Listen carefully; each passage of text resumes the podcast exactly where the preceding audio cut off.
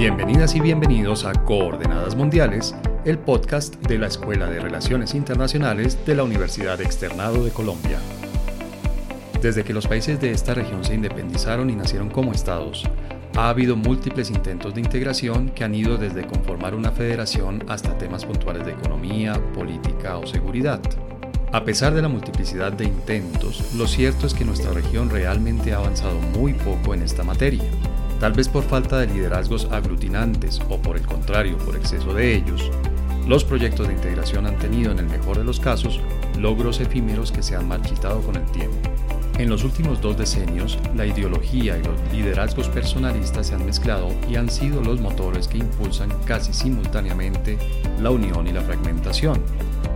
Lo hemos visto, por ejemplo, en la Alianza Bolivariana para los Pueblos de Nuestra América, ALBA, un proyecto nacido de la iniciativa de Hugo Chávez alrededor de la ideología de izquierda. Llama también la atención que proyectos que en principio son primordialmente económicos, como Mercosur, también han sido debilitados por la influencia de la ideología o, para ser más precisos, por las diferencias ideológicas de los presidentes que han gobernado los países que los conforman. Para hacer un balance de los procesos de integración de nuestra región y ver las perspectivas que estos tienen, nos acompañan en este episodio Marta Ardila, coordinadora del Observatorio de Análisis del Sistema Internacional OASIS de la Universidad Externado de Colombia, y Rafael Piñeros, coordinador del área de Relaciones Internacionales de la Facultad de Finanzas, Gobierno y Relaciones Internacionales de la misma universidad.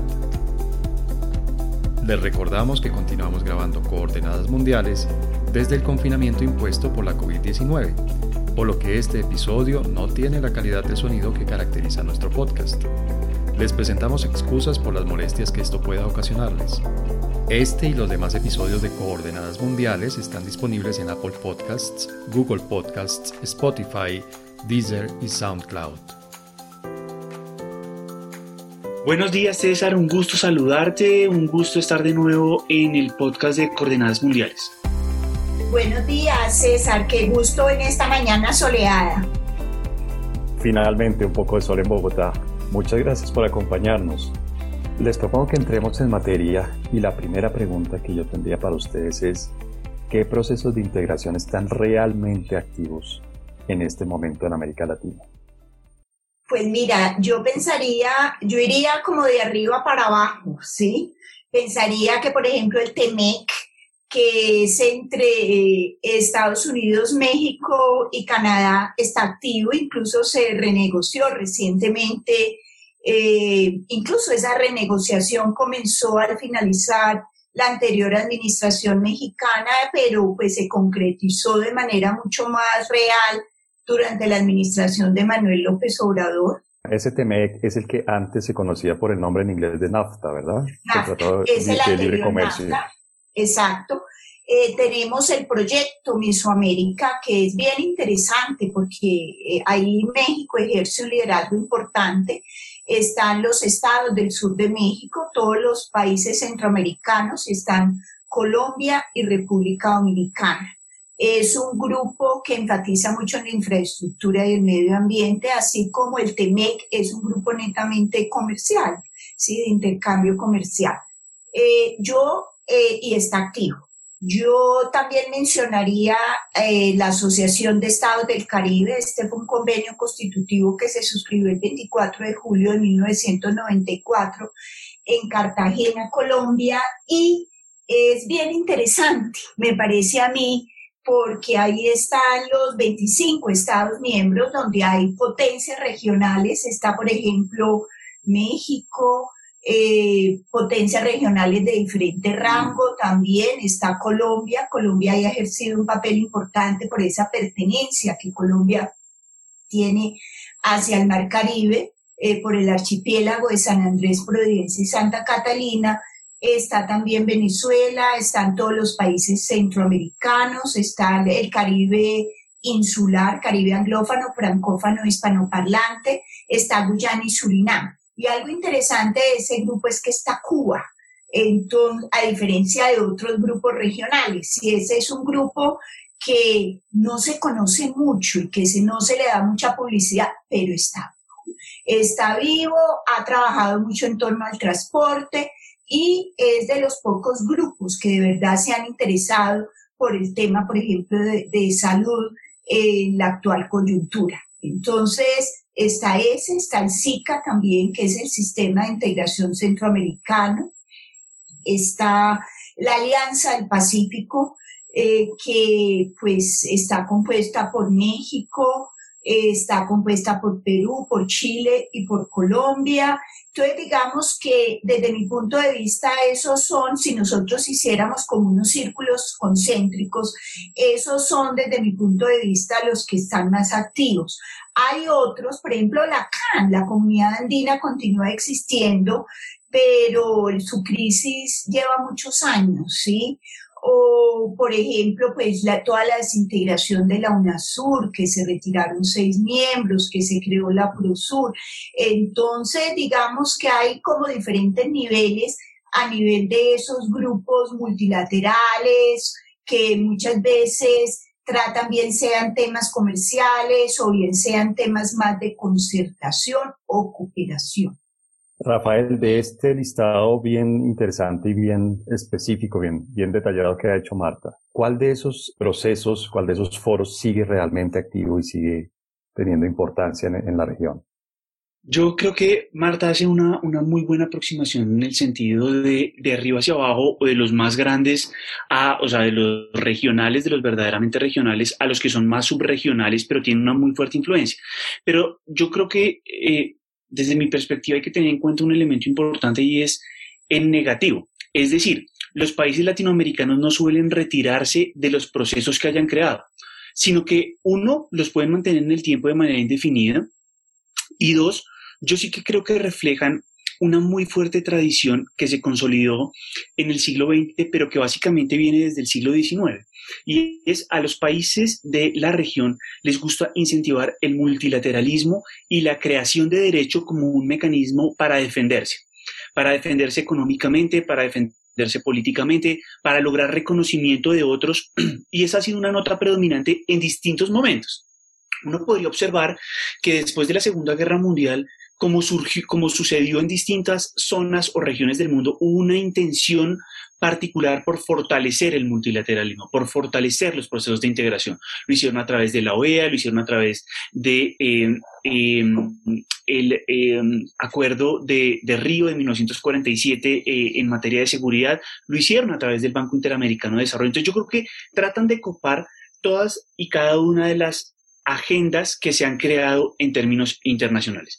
¿Cuáles son activos? Pues mira, uno podría decir que yo, desde mi perspectiva se han cometido errores estratégicos vistos en perspectiva histórica.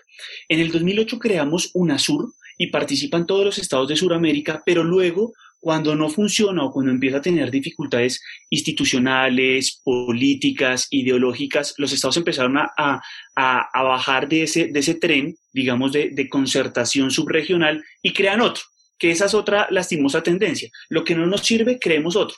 Reflejan lo que, lo que Gardini señala como el regionalismo modular. Es decir, los países conciben que me quedo en este porque me conviene, me, voy a este cuando no me sirve o me, me voy moviendo de uno a otro. Y uno ve a veces que hay una sobreposición de unos a otros, pero Prosur aún está por desarrollarse, me parece que está muy incipiente y no ha mostrado, digamos, una verdadera intención en, en, muchos de los frentes que se abrieron y frente, y frente a una situación de crisis, a veces el multilateralismo puede ser una vía para encontrar una solución. Y uno observa que las soluciones de los países que participan, al menos en ese foro, se han dado principalmente de manera individual, ¿cierto? Entonces, yo creo que ahí hay un error, hay un error estratégico. El año pasado, después de más de 10 años de estar estancado, se llegó a un acuerdo entre la Unión Europea y el Mercosur. Pero la crisis del COVID hace que ese acuerdo haya pasado de nuevo como un segundo o tercer plano en términos comerciales, a pesar del rechazo que generaba en ciertos sectores de la industria láctea, de la industria cárnica, tanto en Brasil como en Argentina se llegó a un acuerdo de libre comercio con Mercosur y uno diría, ese era el impulso nuevamente que necesitaba. Hace más de 10 años estamos hablando de la convergencia de lo que Marta denominó la Comunidad Andina de Naciones con el mercado común del sur y no se ha logrado plenamente. Entonces, uno ve que hay una intención que nos gusta participar, que los seleccionamos y los usamos de manera conveniente todos los países de la región, porque eso también hay que decirlo, todos lo utilizan como más les conviene. Hoy, por ejemplo, México es presidente de un foro que se abrió también, que es la CELAC, es el presidente pro tempore de la CELAC y lo pretende impulsar cuando le conviene, cuando, cuando a veces no, no mucho, entonces lo dejamos un poco. Entonces yo creo que esa sería otra característica importante. Entonces, para, para responder finalmente y para cerrar ese punto, creo que somos reticentes a cerrarlos, nos gusta mantenerlos en el tiempo y eso nos da un reconocimiento político, ideológico, nos sirve para defender una causa, a veces puede ser económica, a veces puede ser eh, em, mantener el alto el espíritu de la integración, de que somos pueblos en vanos, pero también frente a determinadas crisis puntuales han demostrado que no son efectivos. Otro ejemplo para terminar es la crisis de Venezuela. Claro, y precisamente eso me da pie para la siguiente pregunta y el siguiente tema que les propongo es, ¿qué tanto pesa la ideología? ¿Qué tanto pesa que los mandatarios de los diferentes países latinoamericanos coincidan o difieran en la ideología que tienen para que esos procesos avancen o esos procesos se marchiten o esos procesos crezcan. Yo creo que ha sido muy importante, César, y ese ha sido uno de los problemas y de los obstáculos que desde mi punto de vista han tenido estos grupos de integración, de concertación o de cooperación, que han sido grupos muy ideologizados, es decir, el, el multilateralismo en América Latina requiere un mayor pragmatismo, así como requiere de muchas otras características en las cuales no sea solamente la voluntad política del jefe de Estado que hace que suban en perfil unos grupos, que bajen en perfil, sino que eh, es muy importante precisamente que tengamos grupos mucho más pragmáticos. En ese sentido, para América Latina, desde mi punto de vista, resultaría altamente conveniente que nosotros pudiéramos eh, mirar la experiencia de ASEAN o mirar la experiencia de la Unidad Africana, que son grupos mucho más pragmáticos. Por ejemplo, eh, eh, Rafael mencionaba el caso de la CELAC. ¿De dónde surge la CELAC? La CELAC surge precisamente del deseo de algunos jefes de Estado, también latinoamericano, de hacerle un contrapeso a la OEA la OEA había venido teniendo todo una delegitimación, es decir, la OEA ha sufrido una crisis y hace, una, hace parte de esa crisis, de ese viejo multilateralismo que se creó en un contexto completamente diferente al actual, un contexto de guerra fría, un contexto en el que el Estado eran los principales o eran los principales actores que existían en las relaciones internacionales, que las amenazas se verían en términos de defensa y soberanía. Hoy hay otros actores y esos otros actores hacen que haya también nuevas amenazas que son amenazas transnacionales. Entonces, esa crisis de la OEA, hoy en día la OEA atraviesa una crisis de legitimidad tremendamente profunda y no es ni por el COVID ni por Venezuela. Es decir, esa crisis viene de hace mucho tiempo, desde la década de los 90. Se está hablando de la necesidad de modernizar y de adaptar a la OEA a las nuevas condiciones internacionales. Entonces, eh, hay unos que entran en crisis, que no salen de la crisis, que manejan temas que en el caso de la OEA uno podría decir seguridad, democracia, derechos humanos, etcétera, etcétera, pero que eh, carecen de legitimidad y que los países no creen en la OEA. Eh, y, pero que no se salen tampoco de ella, que es de alguna manera también lo que decía Rafael, como que le van bajando el perfil a su participación, pero no se salen de ella. Y como contrapeso a la OEA se crea la CELAC, eh, que fue impulsada incluso inicialmente por México y luego Venezuela fue el que trató de elevarle el perfil y, y, todo lo que hemos visto en lo sucesivo. Hoy en día, pues México tiene la presidencia pro tempore de la CELAC. México ha sido un país que le ha interesado mucho el tema de cooperación, sobre todo en organismos multilaterales, y que está impulsando la cooperación eh, en materia de la vacuna, eh, con la Universidad de Oxford eh, y junto con Argentina, dos países que quieren de alguna manera la lectura que uno podría hacer, recuperar el liderazgo en América Latina. Entonces, me parece que unos se opacan, otros nacen, pero unos tienen una vida muy corta. Lo mismo podría decir uno del ALBA. Tuvo una vida muy corta, que estuvo muy amarrada al liderazgo ideológico que ejerció el, presidente, el expresidente difunto Hugo Chávez, pero que por la disminución de los precios del petróleo se fue desvaneciendo y se fue deslegitimando también el proyecto político venezolano, sin lugar a dudas. Rafael, de lo que dice Marta, de lo que acaba de explicarnos Marta, uno podría inferir que incluso eh, los procesos que no son políticos también dependen de la ideología, es decir, de los, los eh, mercados comunes, los procesos de integración económica, de lo que ustedes han dicho, uno podría inferir que tampoco los procesos económicos funcionan bien, también dependen de la ideología y de las coincidencias ideológicas. Yo quisiera, gracias César, yo quisiera tal vez problematizar un poco el hecho de, de la ideología en el siguiente sentido. Si todos los países tuvieran la misma convergencia ideológica, nosotros nos convertiríamos en una especie de partido comunista al estilo de la Unión Soviética. Yo creo que todo proceso de integración o todo proceso multilateral tiene que tener en distintos grados y en distintos niveles cierto nivel de enfrentamiento entre posiciones ideológicas. Porque es a partir de esos enfrentamientos en donde se pueden encontrar elementos en común que tomen un poquito de uno, un poquito de otro y creen como un corpus, un corpus más fuerte y más sólido. Ese es el problema, que nosotros no llegamos a esos elementos de convergencia. Recuerdo un libro que se llama Regionalismo post-hegemónico en América Latina y hay un capítulo de Olivier Daven que se llama Consistencia y Resiliencia a través de los procesos de integración. Y Olivier Daven tiene una tesis que me parece muy interesante y es que a pesar de los cambios ideológicos en los países, los estados de América Latina son conscientes de que una vía válida para hacer ver sus objetivos políticos, económicos, sociales, es la integración. Ahora bien, tal vez lo que nosotros tenemos es una tesis de, Andrés Malamud de hace ya algunos años y es, a nosotros en, en América Latina lo que nos pasa es un exceso de retórica. Nos gusta hablar mucho, nuestros líderes van y se encuentran, se reúnen en una cumbre, dicen que van a hacer el proceso de integración más maravilloso del siglo XXI y llegan a los países, regresan a sus países y se dan cuenta de que no es posible. ¿Por qué? Porque para integrarse hay que ceder, hay que cambiar las posiciones y eso cuesta, cuesta políticamente, cuesta institucionalmente porque hay que creerlo y hay, que darle forma y cuesta económicamente. Si nosotros miramos lo que invierten los países en los procesos de integración es poco, la integración sigue siendo barata y no hemos logrado como en otras regiones, crear unas masas críticas desde el punto de vista económico que reflejen eso. Si nosotros miramos el porcentaje del intercambio económico que se produce entre los países de la Unión Europea, ese porcentaje es superior al 70%. ¿Qué quiere decir eso?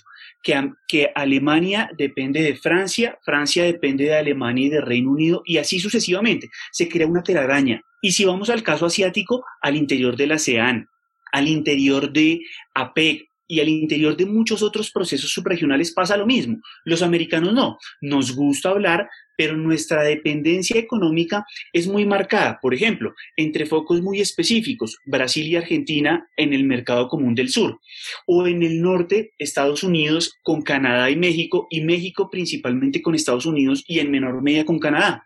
Pero si nosotros miramos los procesos de la CAN o del sistema de integración centroamericano, como lo señalaba Marta, nos vamos a dar que, somos, que, son mucho más reducidos y eso impacta. Había un, artículo de prensa que sacó eh, también Malamud semana pasada en el que decía, hay una distancia más larga entre el centro productivo de Brasil, que está en el sur, y el norte, que entre los centros productivos de Brasil y el sur del continente. Es decir, a Brasil y eh, una empresa que se encuentra instalada en Sao Paulo le resulta, más, le resulta mucho más conveniente negociar con Buenos Aires o con Asunción o con Montevideo que su relación económica con el norte del país. Entonces, ahí hay unos, ahí hay unos frenos muy importantes que históricamente no se han visto, pero que impactan. Entonces, para, la idea, lo ideológico es importante, pero también es importante que haya esa diversidad, porque en teoría de la diversidad deberían salir elementos en común. Un segundo elemento que quisiera dejar presente en este punto, que lo señalaba Marta, es también se necesita más pragmatismo, pero pragmatismo para un fin específico. Y yo creo que ahí los procesos de integración hace falta como descenderlos un poco más al ciudadano. Si nosotros miramos otros procesos eh, en otros lugares, démonos cuenta que la elección de miembros del Parlamento Europeo es una cosa que en Europa se logró a finales de los años 70. En América Latina, los, ciudadanos del común tal vez no ven y tal vez no sienten que la integración les sea una cosa como muy importante, porque se queda como... Y no reciben los beneficios, ¿no? Hay una... Hay un divorcio, digamos, entre las negociaciones y los foros de presidentes y tal, y muy pocos los beneficios que reciben los ciudadanos. Pero yo quisiera preguntarle a Marta precisamente con algo que acaba de decir Rafael, y es que en este continente tenemos un ejemplo de un proceso de integración que sí ha funcionado e incluso funcionó una renegociación de ese proceso hace muy poco con un primer ministro canadiense Trudeau que es de centro, centro izquierda, podría decir uno, con un presidente estadounidense Donald Trump que es sin duda de derecha y con un presidente mexicano que se define a sí mismo como alguien de izquierda, muy, muy en la izquierda del espectro político, y fueron capaces de renegociar y fueron capaces de llegar a acuerdos y fueron capaces de darle, redinamizar el proceso de integración económica de América del Norte. Entonces uno podría de ahí inferir que en este continente, si es posible, tener procesos de integración económica que funcionan a pesar de las diferencias ideológicas. Yo creo que lo ideológico facilita, sin lugar a dudas, y eso hace que se constituyan regiones ideológicas o grupos ideológicos como puede ser la Alianza del Pacífico en su momento, eh, cuando no estaba Manuel López Obrador, que se constituyó con, un, con una ideología de un regionalismo abierto, que eso facilita, sin lugar a dudas, pero no necesariamente es la única condición. Yo creo que ahí lo que es la voluntad política y la trayectoria de los países. Es decir, puede que para un Manuel López Obrador eh, no está tan de acuerdo con ciertos elementos que se renegociaron en el TME, para el TME, pero de todas maneras para un país donde hay tantas presiones de las élites económicas y en la cual el 87% de las exportaciones se dirigen a Estados Unidos, era una camisa de fuerza, casi, casi, de que se hiciera una renegociación. De hecho, inicialmente la renegociación se hizo solamente entre, en las fases iniciales entre Estados Unidos y México y luego en esa renegociación que incluso se molestó mucho el primer ministro canadiense, ingresó Canadá. Entonces yo sí creo, sí se puede es que no es en blanco y negro, hay muchos matices que juegan ahí, precisamente cuando hablamos de integración, cuando hablamos de concertación, porque como yo decía hace un rato, esa integración, concertación, cooperación en el siglo XXI se une. Durante los 90 el énfasis era netamente económico, por un lado iba lo económico, había poca cooperación, había poca concertación. Hoy en día vemos que los grupos se unen mucho todos estos aspectos y si uno mira lo que es la Alianza del Pacífico, la Alianza del Pacífico ha sido más cooperación que cualquier otra cosa. Cooperación en materia de compartir embajadas, oficinas comerciales, becas académicas, intercambio de profesores, etcétera, etcétera. Más que el elemento de integración tradicional o, de integración empresarial, que sería lo novedoso, esa integración empresarial dentro de la Alianza del Pacífico. Entonces yo creo que eso no es blanco y negro, repito, sino que hay muchos matices que se ven en América Latina. Pero sí creo, César y Rafael, que hay un elemento que a mí me parece fundamental y, y, que se ha hablado mucho de él, y es el tema del liderazgo. Es decir, yo creo que para que un grupo de integración, un organismo multilateral camine, tiene que haber un motor y ese motor lo da un país que lo lidere, ¿sí? Y hoy en día nosotros en América Latina vemos una ausencia de liderazgo, es decir, la UNASUR funcionó muy bien mientras estaba Brasil liderando el proceso, donde había un paymaster precisamente para la UNASUR en materia de infraestructura, en materia de seguridad, en materia de salud, etcétera, etcétera. Pero en el momento en que las mismas en los mismos sectores económicos brasileños no quisieron continuar pagando el costo de esa asociación, de ese liderazgo, en ese momento empezó a, a, debilitarse y luego vinieron otros gobiernos en, en Brasil que lo condujeron prácticamente a cuidados intensivos, por, por no hablar de una sepultura. Entonces yo sí creo que el tema del liderazgo es muy importante, sin lugar a dudas, dentro de los procesos de integración, de concertación, pero hay una ausencia de liderazgo en América Latina por parte de los países. Entonces yo lo que veo más es que ese liderazgo es más temático y depende mucho de la coyuntura. Por ejemplo, durante el gobierno de Juan Manuel Santos, Juan Manuel Santos en Colombia y a nivel de la región ejerció todo liderazgo en materia de drogas, sí, que yo creo que fue bastante importante. Iván Duque trató de hacerlo en materia migratoria, pero no tuvo éxito. Entonces, digamos que va a ser ya muy temático, bien sea energético, migratorio, en materia migratoria, por ejemplo, México, en un momento de la historia también ejerció, de la historia reciente, también ejerció un liderazgo importante. Entonces, yo creo que esa ausencia de liderazgo en la región de un país revierte y se va transformando en liderazgos temáticos y no solamente ya de los actores tradicionales, sino también de las ciudades. Las ciudades son un actor importante dentro de la integración y el poder de las ciudades y el liderazgo que ejercen las ciudades es cada vez más importante. Guste o no les guste a los gobiernos centrales, porque la mayoría de las veces o en muchos de los países pues no coordinan con el gobierno central, en algunos sí porque lo permite sus propias constituciones, como es el caso de Brasil, México o el mismo Estados Unidos, pero eh, el liderazgo de las ciudades es muy, muy importante. Entonces lo que vamos viendo es como una transformación de esos procesos de integración eh, y que los actores tienen que ser necesariamente otros. Sí, eso nos daría pie y de una vez están invitados para un nuevo episodio porque es todo este tema de lo que técnicamente se conoce como la paradiplomacia, ¿no? La diplomacia de la ciudad y la diplomacia en el caso colombiano de los departamentos o de los estados en otros países que tienen una organización federal, que es un tema bien importante. Pero quisiera irme por algo que mencionó Marta allí, Rafael, y es una agenda temática. Y hemos hablado de temas políticos y hemos hablado de temas económicos, pero hay un tema que tal vez no tiene la mayor visibilidad y la misma visibilidad de esos otros temas es el tema de seguridad. En América Latina hay procesos multilaterales que giren en torno a la seguridad.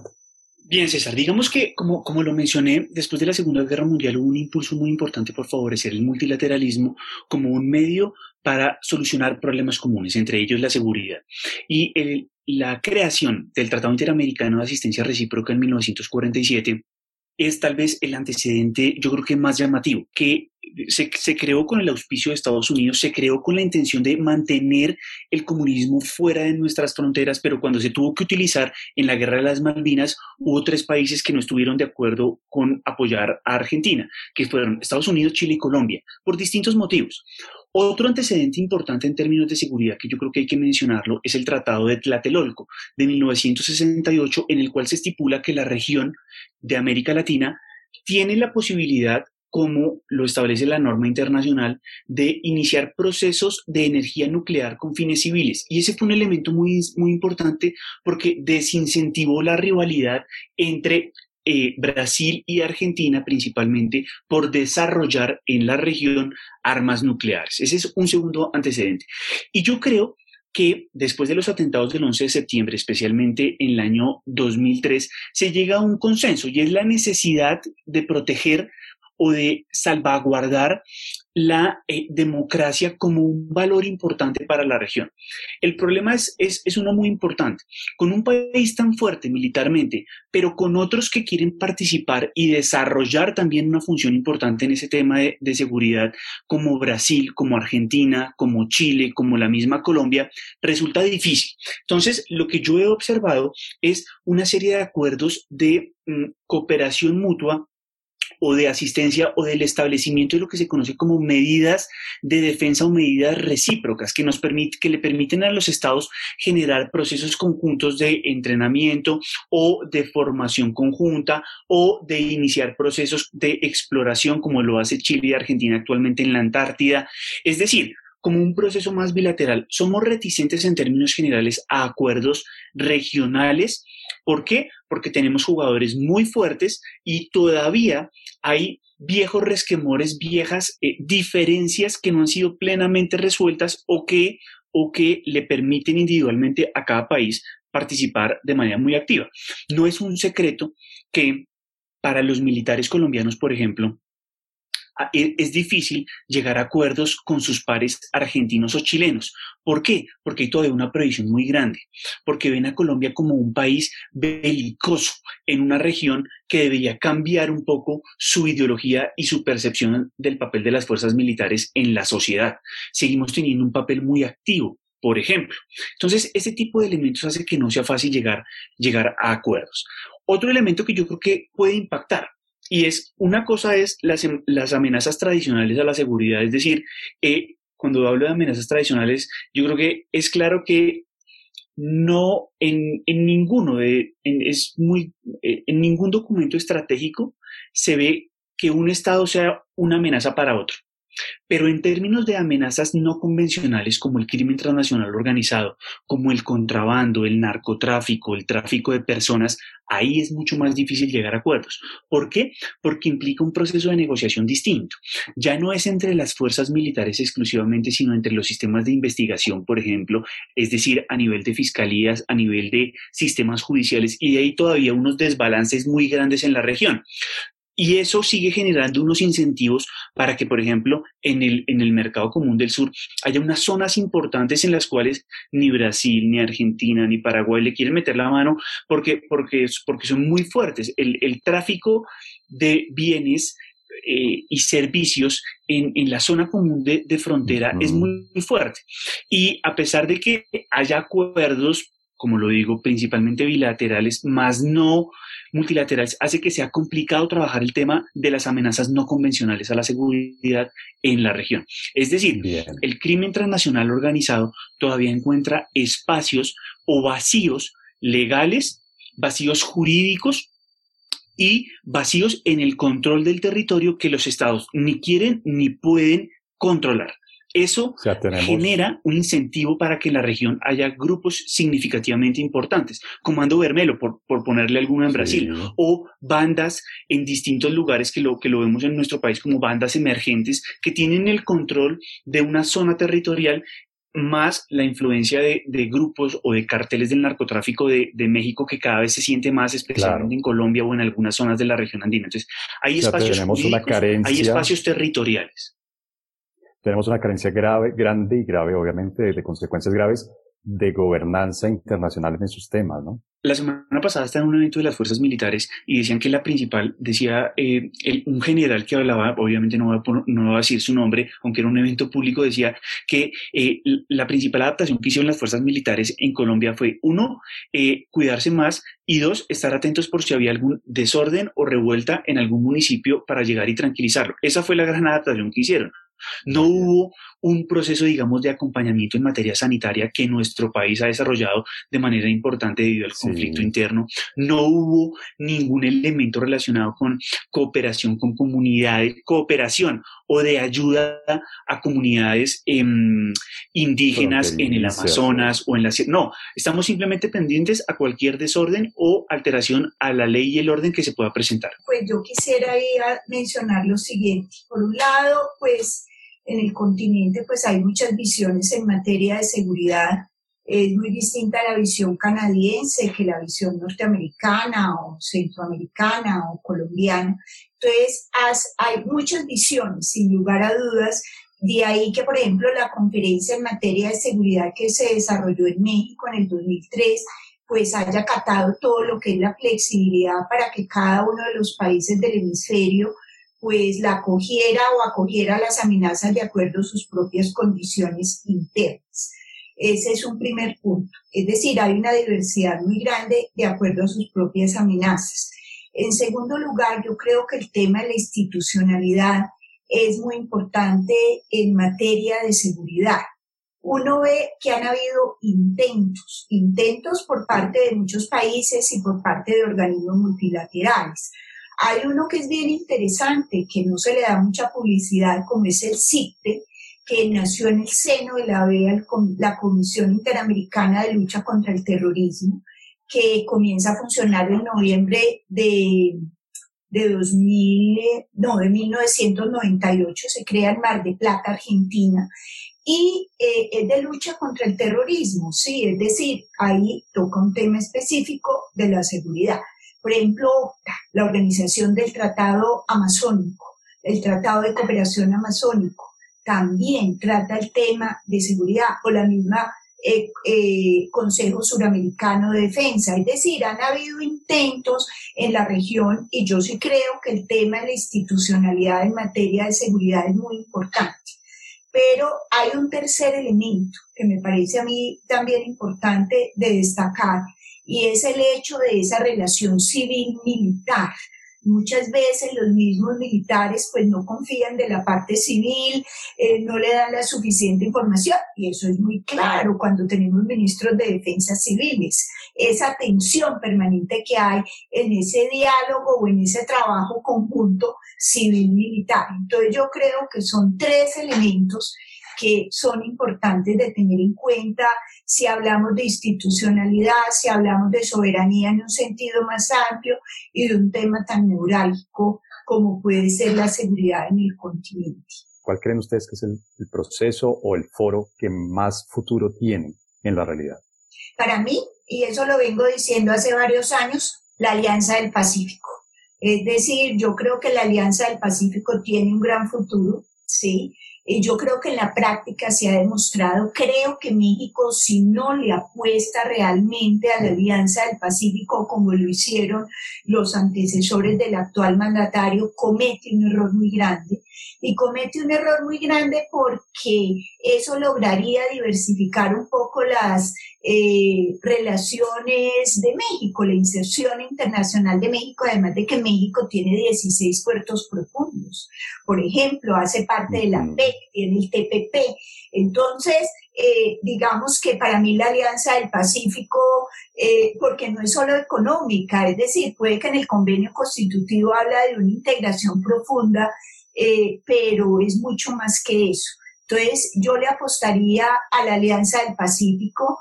Eh, creo que Colombia tiene que meterle el acelerador, sin lugar a dudas, eh, y, creo que tiene una gran, un gran futuro por esa proyección que está mostrando la región del Asia-Pacífico a nivel del resto del mundo. En esa alianza están México, Colombia, Perú y Chile.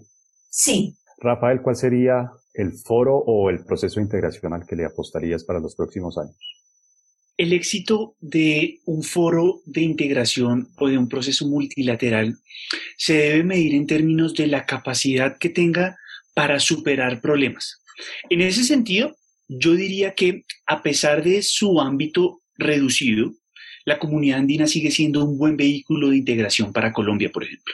Sigue siendo un buen vehículo de integración porque principalmente nos permite a nosotros exportar eh, productos no tradicionales de nuestra canasta exportadora y nos permite exportárselos a países como Ecuador, Bolivia y Perú.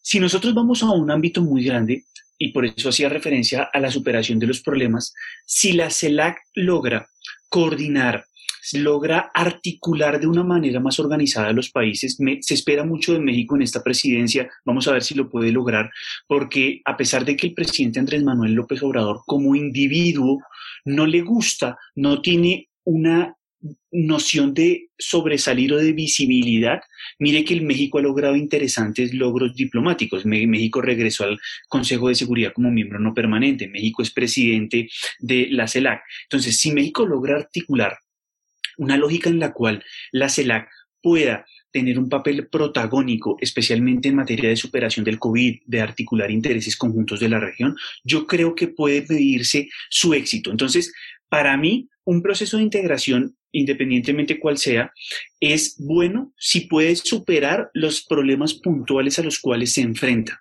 Si hay un proceso de articulación entre la CAN y Mercosur, yo creo que en los próximos años esa podría ser una convergencia interesante. Entonces, yo creo que como, como, como la eh, coyuntura latinoamericana es tan diversa, es tan particular, pues hombre, en cualquier momento las fichas pueden cambiar, ¿sí? Si supera. Y otro, y otro elemento importante, Marta hacía referencia a una cosa que me parece fundamental y es el liderazgo.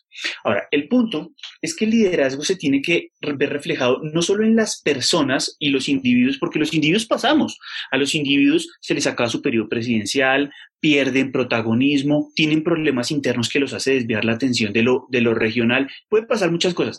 El liderazgo también se mide por la capacidad institucional. Si las instituciones logran liderar, logran generar elementos que las mantengan vivas, que las mantengan constantes, yo creo que en ese sentido también refleja eh, eh, esa importancia que tienen. Y ahí, en materia institucional, los procesos latinoamericanos son débiles. ¿Por qué? Porque no convencen, porque no generan medidas lo suficientemente o el acatamiento por parte de los estados se debilita o pierde peso. Y eso hace y eso hace que eh, digamos que tenemos todavía una muy fuerte concepción de que el Estado es en últimas quien responde y no los procesos de, integración o de cooperación o los procesos multilaterales. La recomendación bibliográfica de Coordenadas Mundiales. Bueno, Marta, ¿cuál sería la recomendación bibliográfica para dejar en este episodio? Mira, César, yo también recomendaría un libro que es de Jorge Castañeda, él es, canciller mexicano, eh, lo pueden conseguir en Amazon. Es un libro que salió en mayo de este año, salió el 30 de mayo de este año, que se, que se llama America Through Foreign Eyes, que es bien interesante acerca del futuro de América Latina, de los Estados Unidos y su mismo posicionamiento a nivel del sistema internacional. Eh, pues le puedo hacer propaganda. La versión Kindle es bien, bien económica, cuesta 9.99. Incluso yo he querido de pronto tenerlo para que alguien se animara eh, y ojalá hiciera una reseña para la revista Oasis, porque me atrae mucho el perfil de Jorge. Jorge es, era un académico inicialmente, tuvo una trayectoria en el PSUM durante muchísimos años, el Partido Socialista Unificado de México, eh, y luego fue el que llevó prácticamente al poder a Vicente Fox en México. Él fue, y, Jorge Castañeda fue el primer canciller de, de, Vicente Fox, un tipo tremendamente pragmático, sí, pero tremendamente pragmático.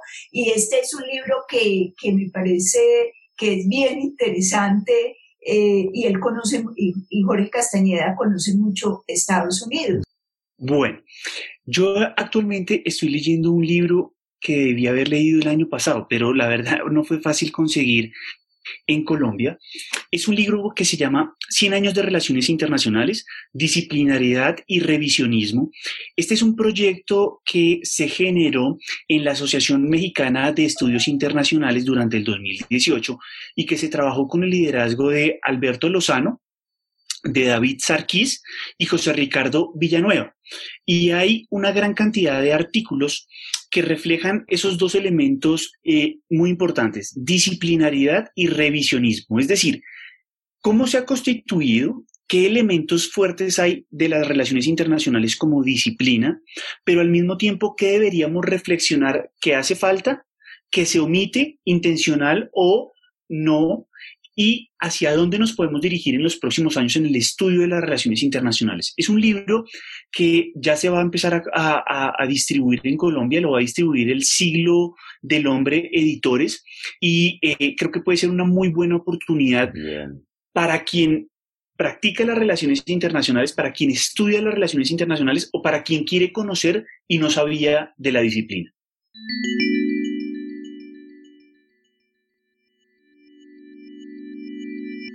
Bien, bueno, pues les agradezco mucho a Marta y a Rafael por habernos acompañado en este episodio y haber hecho este análisis tan detallado y tan interesante de los diferentes procesos de integración y de los diferentes foros multilaterales que tenemos en nuestra región. Ay, muchas gracias, César. Muchas gracias, César, por, por la invitación. Qué bueno compartir con Marta este panel y que sea este no el último, sino una oportunidad para un siguiente que desarrollemos en el futuro. Muchas gracias a todos.